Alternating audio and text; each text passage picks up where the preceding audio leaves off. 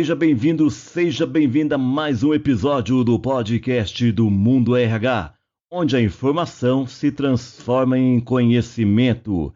E hoje nós vamos conferir algumas dicas para o estudante que vai prestar o Enem a partir desse domingo, dia 13 de novembro. Para falar conosco, eu convidei o professor Fabrício Garcia, ele é CEO da plataforma Questione. Olá, professor Fabrício Garcia, CEO da Questione. Tudo bem? Tudo bem, Francisco. Um grande, uma grande satisfação estar aqui de volta. Satisfação toda nossa em tê-lo aqui novamente no podcast do Mundo RH. E como estamos aí na reta final do Enem, não poderíamos deixar de dar algumas dicas aqui aos nossos seguidores. Professor, claro. como já falei, estamos na reta final de preparação para o Enem. Quais são as dicas comportamentais e operacionais para os estudantes que vão a, ah, realizar as provas a partir do dia 13 agora? Olha, a primeira dica é evitar um esforço de estudo muito grande uh, em datas muito próximas à, à, avaliação, tá? Então, eu sei que a ansiedade do estudante é muito grande. É, o estudante, se ele puder, ele vai tentar estudar até a última noite, né, até a véspera da avaliação. É, mas a gente não recomenda isso. Tá? Então, o ideal é dar um tempo para o cérebro descansar, né, para que o corpo esteja bem no dia, porque basicamente três fatores influenciam a, a, a, o estudante durante o processo de avaliação. O primeiro fator é a habilidade do estudante em responder esse tipo de avaliação. Então, o modelo da avaliação ele influencia. O segundo fator ele está relacionado a fatores externos e fatores também fisiológicos do estudante.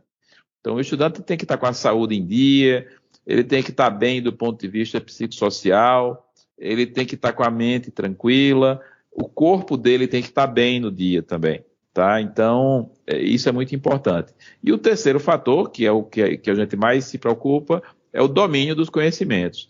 Se o estudante até a última semana ele não acumulou carga de estudo suficiente para dominar os conhecimentos é, solicitados no, no, no, Enem, não vai ser um dia, no dia anterior, que ele vai conseguir é, repor é, eventuais lacunas de aprendizagem. Então, por isso que essa, essa, eu bato nessa tecla do descanso é, é, e da concentração para estar no dia bem e, e realizar a avaliação com segurança.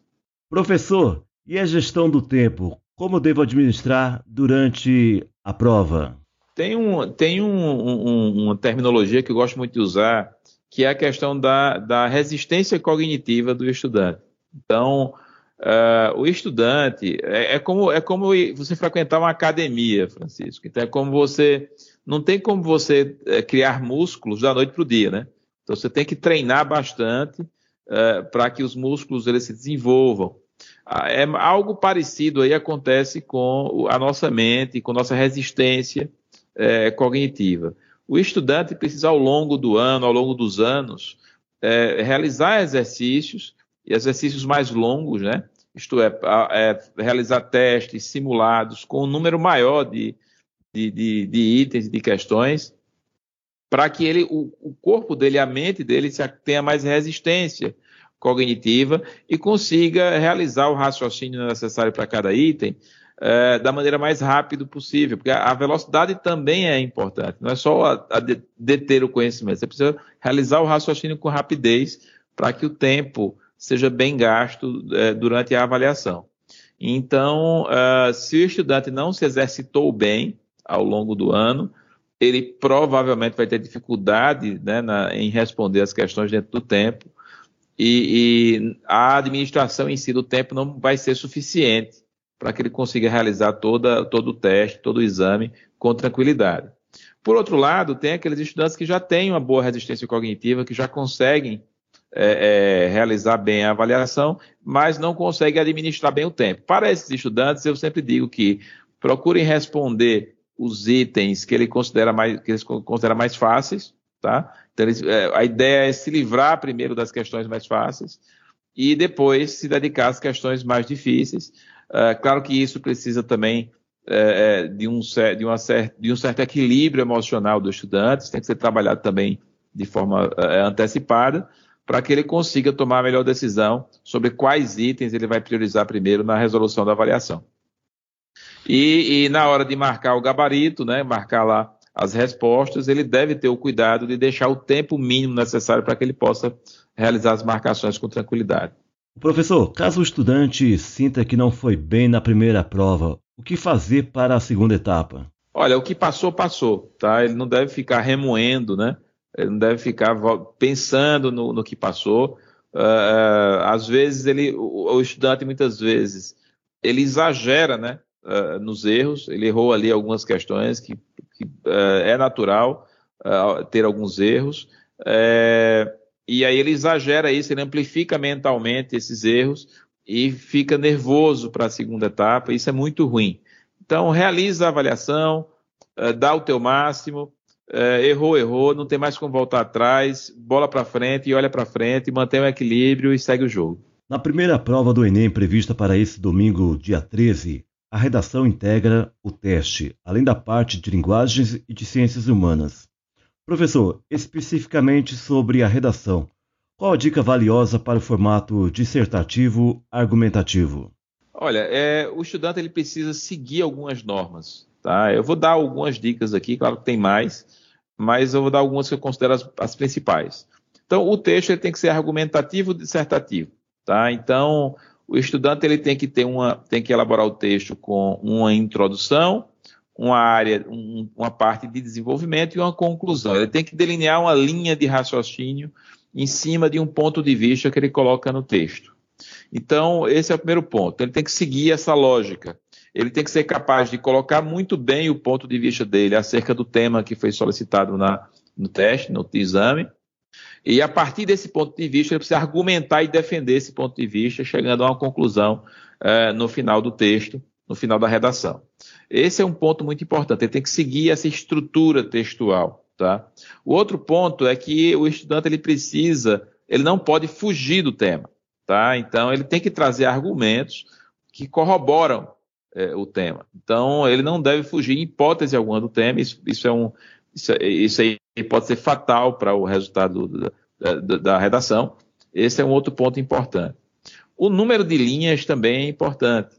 Tá? Então, é, ele tem um limite ali de linhas. O ideal é que ele, que ele escreva uma redação com no mínimo 20 linhas. O ideal é que seja acima de 20 linhas. Isso conta também, isso dá uma robustez a, a, ao texto que ele está é, é, construindo. Outra coisa que eu posso dar como dica é evitar termos é, em outras línguas, é, siglas, tá? coisas que não são facilmente é,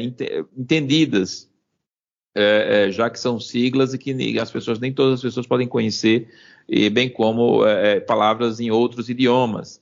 Esse é um outro cuidado básico que o estudante deve ter. Então, o texto deve ter, ele deve respeitar né, a lógica linguística, o texto tem que ter uma é, muita coesão e coerência do ponto de vista linguístico. Essas são, acho que, as principais dicas que eu posso dar para os estudantes. É, mas aquele estudante que já vem trabalhando né, a, a, redação, já vem estudando como elaborar esse tipo de redação e treinando, é, ele não vai ter dificuldade. É mais uma questão mesmo de colocar a cabeça no lugar na hora da avaliação e desenvolver aquilo que ele aprendeu.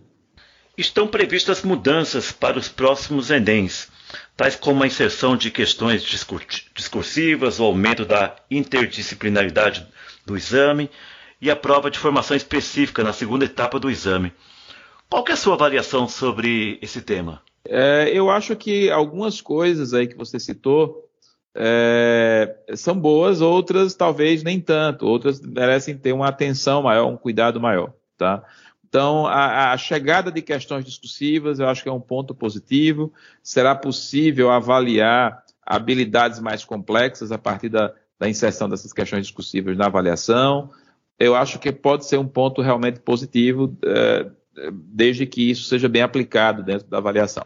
A interdisciplinaridade tá, também pode ser um ponto positivo, mas a depender é, de como isso é tratado na avaliação, isso vai aumentar, sim, o grau eh, de complexidade. Os estudantes vão ter que se adaptar a esse modelo de avaliação, já que nesse contexto, por exemplo, a avaliação pode conter é, questões de história em língua inglesa, por exemplo. Tá? Então, você vai ter uma, uma transversalização dos conteúdos, uh, e isso pode é, causar uma estranheza naqueles estudantes e também professores que vêm trabalhando uh, de uma forma não interdisciplinar. Então a gente tem que, que observar isso com cuidado, qual vai ser o impacto disso na avaliação. O professor, e a questão da digitalização do exame? O que você pensa sobre a proposta de se ampliar o formato digital a todos os candidatos do Enem? Olha, é, a gente tem que observar isso com muita calma. Esse talvez seja o ponto mais crítico dessas mudanças todas. Uh, eu acho, eu, eu sou cético em relação à digitalização. Eu acho que ao mudar o modelo, a gente sempre ganha de um lado, mas também perde por outro lado. Tá?